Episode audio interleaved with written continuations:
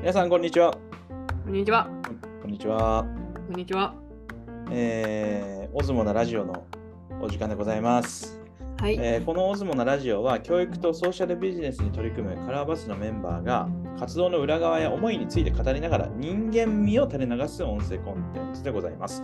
オズモとは、じわじわと浸透するという意味を持つ英語、オズモシスから取っております。このラジオを通して皆さんの心の中にも、じわじわと温かいものが伝わっていけば嬉しいです。今日は私、吉川としーさんでお送りしております。よろしくお願いします。はーい。よろしくお願いします。ます。えっと、ちょっと本題入る前に、てか、ほぼ本題のお知らせでございます。えっと、全世界大注目のアンコンシャスバイアス対象。皆さん、アンコンシャスバイアス分かりますかね？分からなければバーバスぜひ対象改めですね。はい、Google 検索いただきたいなと思いますが、まあ、無自覚の偏見うん。ということで、もうカラーバスを言い換えると、もうアンコンシャスバイアスえーだと言っても過言ではないと思うんですけれども、まあ、そういう第1回大賞がですね、1月26日に授賞式が行われると、なんと、えーいうことでございまして、ハワイが当たるかも。なので、えっと、詳細は概要欄見ていただけたらなと思いますが、1月26日夜8時から、あの、ズームも開放しますんで、ご都合つく方はご参加いただけたらなと思いますし、多分まだギリギリ応募も間に合うとはい思いますので、22までです。22, あに22までね。はいはい、22日。えーはい、お気軽にあのご応募いただけたらなと思っております。ということで、えーはい本題本題ですけれども、どしどしですね、アンコンシャスバイアス対象のお便りが届いておりまして、はい。応募したいエピソードね。はい、今日はなんかじゃあその一つを紹介して、それについていろいろさ喋るっていう回にしようかな。ノミネート作品のご紹介ってことですね。そうっすね。はい、え、じゃあもういい？早速。はい、お願いします。えー山口県周南市在住のはい、あややさんはい。からのお便り。エピソードでございます。はい、ここら辺から本当は編集入れたらね、効果音でダダンみたいなのあったらいいんですけど、いや、それクイズやろ。ダダンダダンみたいな、ダンダダンみたいな。はい喋りで入れていきますよ。じゃあちょっとそのまま読みたいと思いますね。はい。えー国際協力って誰と何を協力するの？とか国際理解って誰の何を理解するの？って考えると何をどうしていいのか分からず自分とはあまりにもかけ離れているような気がしてこれまで深く考えることや関わることを避けてきました、えーただ11月30日にカラーバスがマラウイから配信したあれですねマニャムラヘルスセンターからの動画を見るまではそう思っていたと。でマラウイとはドッツで交流をしているので配信される景色は見たことのある光景でした。でも病院での出産を控えた妊婦さんの環境が日本に比べるとあまりにも劣悪なことにショックを受けました。でもそれをむっちゃんとヨッシーが当たり前のように淡々と感想も述べずに紹介する様子に私はさらに衝撃を受けました。そしてこれまで自分が避けてきた国際協力や国際理解という言葉を自分なりに感じ取りました何かしてあげたいとか何かを変えたいではなくてその人が生きている環境や境遇をありのままに受け入れること話を聞くことそして自分たちのことも知ってもらうことそんな活動をカラーバスは続けてきたきたんだろうなって思いました、えー日本でもネパールでもマラウイでも同じですね。人とつながるお互いを知り合うそして遠く離れていても同じ空の下で生きているその人を思うことそれだけでも十分なのかなって今は思っていますえーいつかま一緒にマラウイに連れて行ってください。今年もたくさんの気づきや発見をありがとうございました。えーそういったエピソードをあややさんからいただきましたね。ありがとうございます。素い敵なおや話で。ー、本当ですね。うん。これ、そうなんですよね。私、あややさんからこのお便りをもらうまでは、うん。自分があの当日現地からですね、うん。淡々と感想を述べずに紹介してるっていうの無自覚だったんで むっちゃんがね。私がうんうんあ言われてみたら確かにそうだなーって思った。あでなんで淡々とやってたんかな私はって思った時にあ。うん。別にその状その現地のママラウイの妊婦さんの状況とかヘルスセンターの状況をいいとか悪いとか思ってる自分がその時いなかったなって思ってうん。だから淡々とやってたなーってなんかそういうことをこうね振り返るきっかけにもなった？うんああ。確かにね。そんなズレもあるでしょうね。ある。なるほどね。だから今回のこのアンコンシャスなバイアスうん。というのは、うん。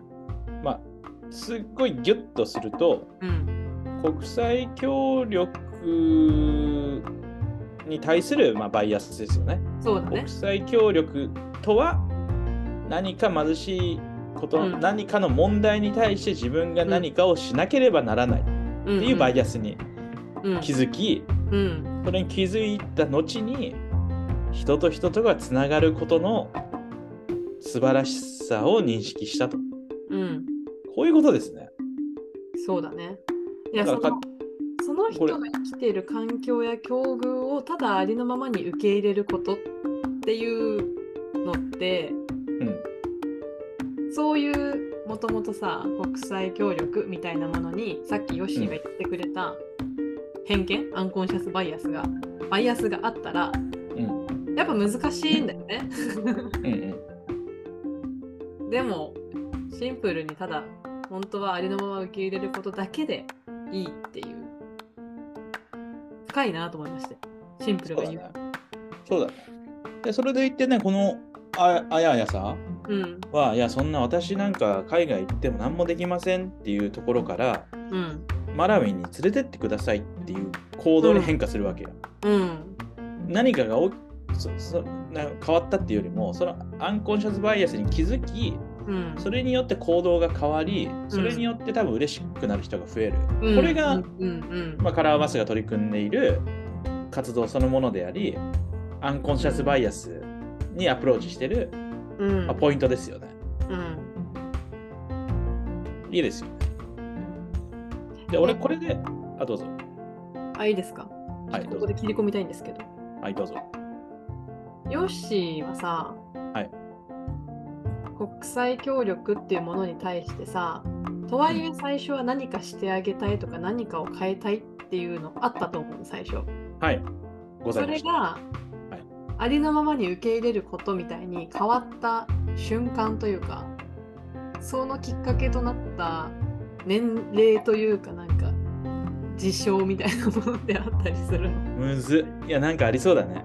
ありそうだしこれがエピソードですってバチンって言う言おうとしたら言えそうな気するけど。何なんだろうね。でも最初はさそれこそないわけですよ。国際ボランティア。当時俺知ってた言葉で言うと。ああそうだね。国際ボランティアだね、うん海外ボランティアをしたいと、うんうん海外ボランィティアをする人になりたいと。アうんうん。でボランティアだけじゃ意味ないぞとかボランティアは偽善だみたいな言葉があって、その言葉と向き合い続けてきたのよ言葉と自分と、でもむずいじゃん。むずい。いや誰に説明したところでなんかなんかだんだんもう説明したくないなみたいな時になったわけよ、うん。なんか理解されようとも思わないみたいな。うん。それだからこれぐらいなんだろうね。22345620代後半じゃない？なるほどね20 25、6な25ぐらいはボランティアだったと思うよ。俺の予想。へえ今からだから12年前。へえそっから、な、でも確かにな、何が大きなきっかけだったんだろう。でも、一つはやっぱ IGC のガネッシュ大とか、まあ、IG 現地のメンバーと一緒にプロジェクトをするようになって、うんうんうん感じたのよ。その、とか2015年 ?7 年前か。2015年にネパールの地震のさ、うんはいはい支援とかした時とかに、いや、全然、俺らなんかよりさ、現地の人の方が分かってるしさ、そうだね現地そのわざわざ国際協力するよりも現地の人が協力し合ってるわけよ。そうだね何国際協力がかっこいいみたいな感じ？スーパースーパーヒーローぶってる感じの感じじゃないなっていう世界を見たのよ多分たはいだ単に、はいはいはい。で一方で国際協力ちょっと言葉があれですけどね国際協力ヒーローっぽい人とか団体も見たしうん。国際協力っぽい人をヒーローにしてた方がみんな角立たないよねって調整してくれてる現地の人も見たの。うんうんうんうん。それがきっかけ？そう、それがきっかけで、あ、別にてかそれはソーシャルビジネス、あのビジネスとボランティアの垣根みたいなのもうんないなと思ったの。うんうんうんそこ、そこつながってますやんすよ、こうん。の社会で。うんだから、実体験として、行ってみたらなかったってことだよ。うんややってみたら、何もなかったみたいな感じうん。づいたのかもしれません。2015年ぐらい。だってことは7年前、7年前ぐらい？8年前、そうだよね。うん。だから、俺も最初あると思ってたよ。いや、私さ、私はめっちゃあったのよ。何かして、国際協力、国際ボランティアイコール何かしてあげたい、何か変えたい。そのマインドで入った人間だからね。そうだよね。なんなら、どっちかってそれちゃんちゃんと学んできたタイプでしょ、大学。ちゃんとやってきたね。そうでしょ？そうでしょ？俺それ、それやってないから1年さ。生、ちゃんとそれをやったタイプだったの。そうだよね。だから、そその方が変わるのむずくない？いや、で、その時に、あの、あったのよ。エピソードが。出来事何何何何？だからインドである学校を教育支援してる時に私たちが日本で英語教材これ先生のためになると思作って持って行ってその使い方を先生にレクチャーしてで半年後もう一回行ったらめっちゃゴミ置き場のとこになんかはい置かれてたんでその教材、うん。うん。それを見た時が多分一番強烈でうん。うわなんかこう私たちのために先生は何て言うんだろうな無理してくれてたっていうかうん。お客様扱いされてたっていうかうん。自分がこたちがこうしてあげようと思ってやったことは実は先生たちからしたら相手してあげてるみたいな。感だったんだって気づいたのそうのん。ゴミの中にある教材を見た時うん。私それが結構衝撃あって私も何もできんやんって思って自分にできることってないやんみたいなうん。何こんな若い私が二十歳そこらの私が年上の先生たちに なんかこう上からやってあげようとしてたんだろうみたいなそれが結構きっかけで先生といろんな話を聞くようになったしうん。私たちのことも知ってもらうようになったしみたいなかなそこが一番大きいかも私はなるほどね。まあ、そういう、そうだね。やってみて、現実を目の当たりにして、溶かしていくっていうかね。うんげ理想というか幻想を自覚していくっていう。てか別にさこれ国際協力とかの領域だけじゃなくてそもそも社会というものはそういうものじゃない？素晴らしいです。すいません一気に広げちゃいますけどいやいや、あのそういうことなんですよ。ねだから、アンコンシャスバイアスっていうか、まあ、カラーバスとはそういうことじゃない。カラーバスは国際協力とかの海外支援と思われがちですけど、ね我々のメッセージは、そこは一体であるっていううんことで、この一体であるっていうのは、時に厳しいのよ。うんだから、厳しいっていうのは何かっていうと、放った矢が自分に返ってくるっていうことなのよね、基本的には。基本的に何でもさ、言葉ってそうじゃん。そうだね言葉とか態度はねそうそうそう。だから、今回のことも、あの、てかまあ、ああえて、そのアンコンシャスバイアス領域で活動をし、アンコンシャスバイアスがある方が矢をみんな放すからね。うんで、放った矢は必ず戻ってくるから、そうだねそういう団体なんですよね。で、言ったら、ここのあややさんが書いてくれてるので、これが一番のポイントだなと。その、うん我々が考えるべき矢、あの矢っていうか考えるべき事象は何かっていうと、うん。人とつながり、お互いを知り合う、その人のことを思うっていうことを、我々は日常やっているかっていう問いなのよね。確かにね。これは家族しかり、ね。同僚しかり、そうだね。み街で苦しんでる人、ね、あらゆる人に対して、そういう自分であれているかと。そう、だから基本的には今、まあ、職場なりね、学校でいろんなこと、うん人と会ってると思いますけど、うんその人とつながり、お互いをよく知り合い、うんまあ、思い認め合うっていうことの大事さを今一度噛みしめたいなと。それを日本でせずして、海外では難しいよと。なるほど。だから、そういうことをですね、このアンコンシャスバイアス対象を通して皆さんと一緒に考えていけるといやーいいですね。素晴らしい企画ですね。はい、これ第1回、ありがとうございますす。べき第1回でございます。はい。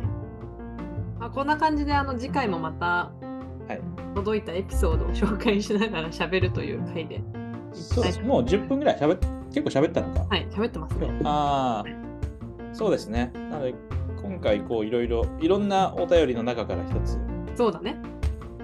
お送りさせていただきましたが、皆さん、本当に第1回はアンコンシャスバイアス対象に限らず、チャンスです。チャンスタイムです。はい。あの、対象に選ばれる可能性が非常に高い。でこれ、5年後分かりませんよ、皆さん。本当に。なので、引き続き。初年度ご応募いただくといはい。いんじゃないかなと思います。じゃあ、今日はこの辺で。はい、今日はこの辺で、えーはいしたいと思います。ぜひ皆さんの、あの、最近気づい、最近じゃなくていいです。昔でもいいんですけど、うん。こう思ってたけど、実はこういうことだったっていうのに気づいた、あの皆さんのアンコンシャスバイアス、あのご応募お待ちしておお待ちしております。はい。はい。ではまた、はい、次のラジオで、えーお会いしましょう。せーの、オズモ。オズモ